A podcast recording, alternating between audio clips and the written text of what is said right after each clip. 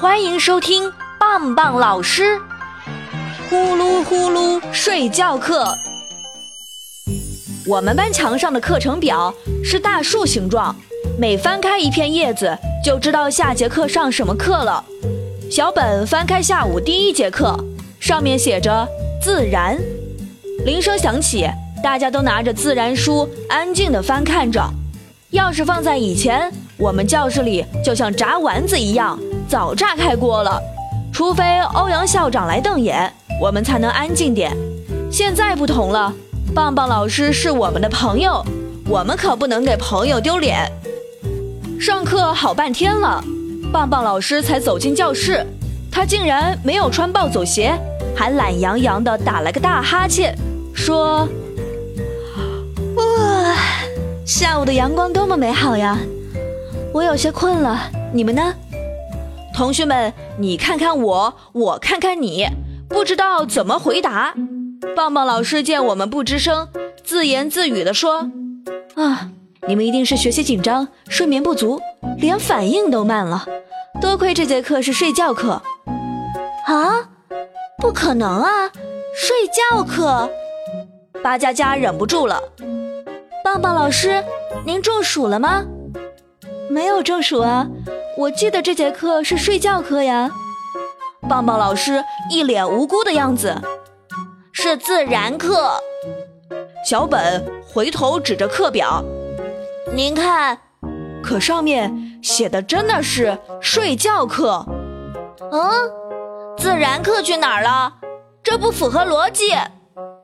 小本差点跳起来。金豆子有点不甘心，那这节课观察星空的内容就没戏了吗？啊，观察星空，可是现在没有星空啊！棒棒老师说，所以我决定现在还是上睡觉课，等晚上再上自然课。大家有没有意见呀？你看看我，我看看你，我们还是不知道如何回答。棒棒老师看样子是不准备征求我们的意见了。他伸着懒腰，打了个大大的哈欠。如果你的视力是一点五，你一定会发现，一群瞌睡虫在棒棒老师伸懒腰的时候，从他的袖子里呼的一下子飞了出来。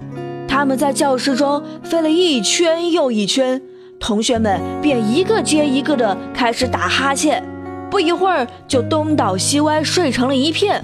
呵呵。还是我机智灵敏，我一把抓住了飞到我面前的瞌睡虫，把它关进了文具盒。看着熟睡的棒棒老师，我推了推同桌巴佳佳，再踢踢牛一的椅子。嗯，大家真的都睡着了。那我现在不就是大王了？呵呵，真是的，不敢当。既然大家推选我，那我就试试吧。我蹦上讲台，大声说：“哎，听好了。”趴下，闭眼，睡觉，不许打呼噜。你你你，说的就是你。我走到牛一跟前，用粉笔擦敲桌子。你看你，口水都流到桌布上了，真不讲卫生。今天就罚你给导弹头洗运动服。然后我又拿红粉笔给小本画了个红鼻头，给强子抹了个大白脸。还在黑板上给棒棒老师画了个女巫漫画。这时，我发现棒棒老师的背带裤里有什么在闪光。我好奇地走过去，刚用手轻轻一碰，呼啦一下就掉出来一大堆东西。那是一大堆彩虹棒棒糖，还有金色丝线、夜光星空图、大功率望远镜。嘿嘿，这下地球人都知道棒棒老师和我们一样贪玩了。上课还带这么多小玩意儿，看来只有我来帮他保守这个秘密了。观察真正的星空，我赶快把这些小东西都塞回去，正准备回座位，发现凳子下还剩一个彩虹棒棒糖。那作为大王，我得行使一下权力，没收一个。这个彩虹棒棒糖就进了我的口袋。大家都在睡觉。真没意思，干脆我也睡觉吧。我小心翼翼放出文具盒里的瞌睡虫，一会儿功夫也困得哈欠连天了。这一觉睡到了太阳滑下去，月亮都爬上来了，我们都睡得饱饱的，居然没有被欧阳校长打扰，嘿嘿，真是奇迹！多亏我们是寄宿学校，否则老爸老妈们要知道棒棒老师给我们上夜课，还不闹翻了。好了，全体精英，跟我来，我们要到操场上去上课了。棒棒老师指挥着我们来到操场上。他的暴走鞋可真牛，在草地上也滑得飞快。有没有没到的同学？没到的同学请举手。棒棒老师说：“我躺在草地上，抬起脚来，摇来摇去的说：‘我到了，我到了。’巴佳佳白了我一眼：‘你是猴子呀，手脚并用的。’我马上蹦了起来反驳：‘你个丫头片子懂什么？这说明我头脑聪明，四肢发达。’你讨厌。”你烦人！对对对对，说不赢我了吧？就是烦人！你讨厌讨厌讨厌！我们两个又吵开了，还头顶头的用力较开了劲，结果我被巴佳佳顶了个大跟头。棒棒老师假装没看见，面向大家说：“就像捣蛋头这么做吧，我们躺在草地上观察真正的星空吧。”啊，真舒服呀，头都不用摇。呵呵。牛一说：“好吃不如饺子，舒服不如倒着。”呵呵，大家都躺在了草地上，头顶头摆成了一个大圆圈。啊，今天的月亮真圆啊，圆的好像蛋黄。这种像油炸土豆片一样的月亮叫满月。棒棒老师也躺着跟我们讲课，他说：“这种月亮。”一般出现在每月的农历十五、十六。巴佳佳躺在棒棒老师身边说：“棒棒老师，它还像金币。”嗯，金币？你又没见过金币？我不屑地说：“我看呢，像玉米饼。”巴佳佳朝我吐舌头：“我见过金币，动画片里有的是。”你们两个又斗嘴。金豆子小声说：“我觉得月亮是鼓的。”因为我姥姥说月亮里面有只兔子，这时候小本说话了：“月亮里面是嫦娥和……”小本还没说完，我就抢过话尾巴：“和流氓兔的故事。流氓兔是下水工，每天帮嫦娥姐姐修马桶，用马桶塞通啊通，通啊通，通啊通。我学着通下水道的样子，把大家逗得哈哈大笑。”棒棒老师也笑着说：“ 想象力超棒的捣蛋头！哎，你看那边，他们组成了什么形状啊？”我被表扬的飘飘然，朝着棒棒老师手指的方向看去，大声说：“啊，那是小狗子！”确实如此，小本说：“我知道，它是大犬座。”那边的大饭勺是北斗七星。我把自己知道的知识都抖了出来，对照着天空，棒棒老师跟我们讲了很多关于夜空的知识。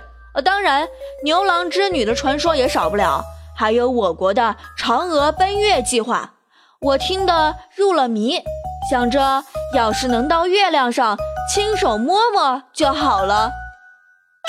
登月计划出了状况，哎，有人想摸月亮吗？棒棒老师忽然问道：“不会吧？”我腾的从草地上蹦起来，我心里想的什么，您都知道了。完了完了，没隐私了。棒棒老师笑着说：“呵臭美吧你！不止你是这么想，是很多同学都这么想吧？想上月亮的举手。”哗的一下，大家都举起了手，只有小本没动。这个，这个好像不符合逻辑。小本嘀咕着：“小本，你想什么呢？什么逻辑不逻辑？月亮啊，真正的月亮，你不想摸摸吗？快举手！”我强行拿起了小本的手。嗯，可我们怎么上月亮呀？又没有嫦娥一号。再说那很危险的，我们都没有受过正规的太空行走训练，又不是杨利伟叔叔，那我们……牛一虽然举着手，还在不停的叨叨叨，像我姥姥一样。咱们不做什么火箭飞船，那太普通了。看我的，我去找最简易的登月工具。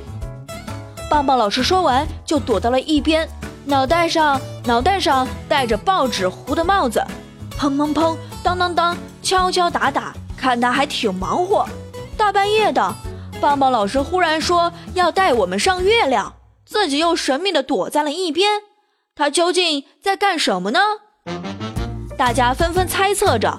金豆子忽然拉着巴佳佳说：“哎，看彩虹！”彩虹又没下雨，巴佳佳大着嗓子说：“大家都仰头看去，就是它了。”棒棒老师忽然冒了出来，说：“我把我的彩虹棒棒糖一只只拉长，好不容易粘成了一个大彩虹桥。如果计算正确的话，刚好可以通上月亮。”强子瞪大眼睛说：“啊，有没有搞错啊？太太太太太离谱了吧！”啊，真的可以走上去吗？好幸福呀！女生们说话可真肉麻。来来来，别感叹了，否则天就要亮了。棒棒老师招招手，Go Go Go，走了走了走了，还等什么呀？我们你拉我拽的走上了彩虹桥边上。我来我来，我试探着踩了踩，嗯，很结实。原来彩虹棒棒糖还有这样的用处。早知道我就架一座彩虹桥去大英博物馆找恐龙蛋去了。看样子很不错呀！米团跟着我，牛一跟着米团，小本跟着牛一，巴佳佳跟着小本，拉着巴佳佳的衣角，我们一个接一个，在这空气宜人的夜晚，踩着凉爽的彩虹桥向月亮出发。哎，怎么怎么怎么都停住了？走在前面的米团说。抱抱老师，看来你的计算有错误，可不，还差一节呢。巴佳佳帮忙往后传话，棒棒老师从最后跑到最前面。嗯，怎么会这样啊？我计算好的一百零八块彩虹棒棒糖，连起来刚好到月亮呀。棒棒老师挠着头说，金豆子吓得眼泪哗哗流，声音发颤地说。好，好，好高，好可怕呀！棒棒老师怎么办呀？我，我也不知道怎么办了。我的彩虹棒棒糖全用完了，我攒了一个月的彩虹糖啊！哼！棒棒老师说着，也坐在彩虹桥上哇哇大哭起来。我们站在彩虹桥上回头看。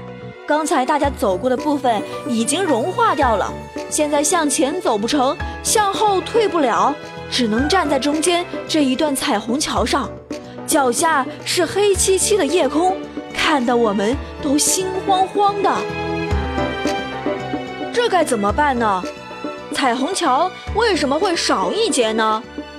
真的是棒棒老师计算错了吗？下集再告诉你吧，拜拜。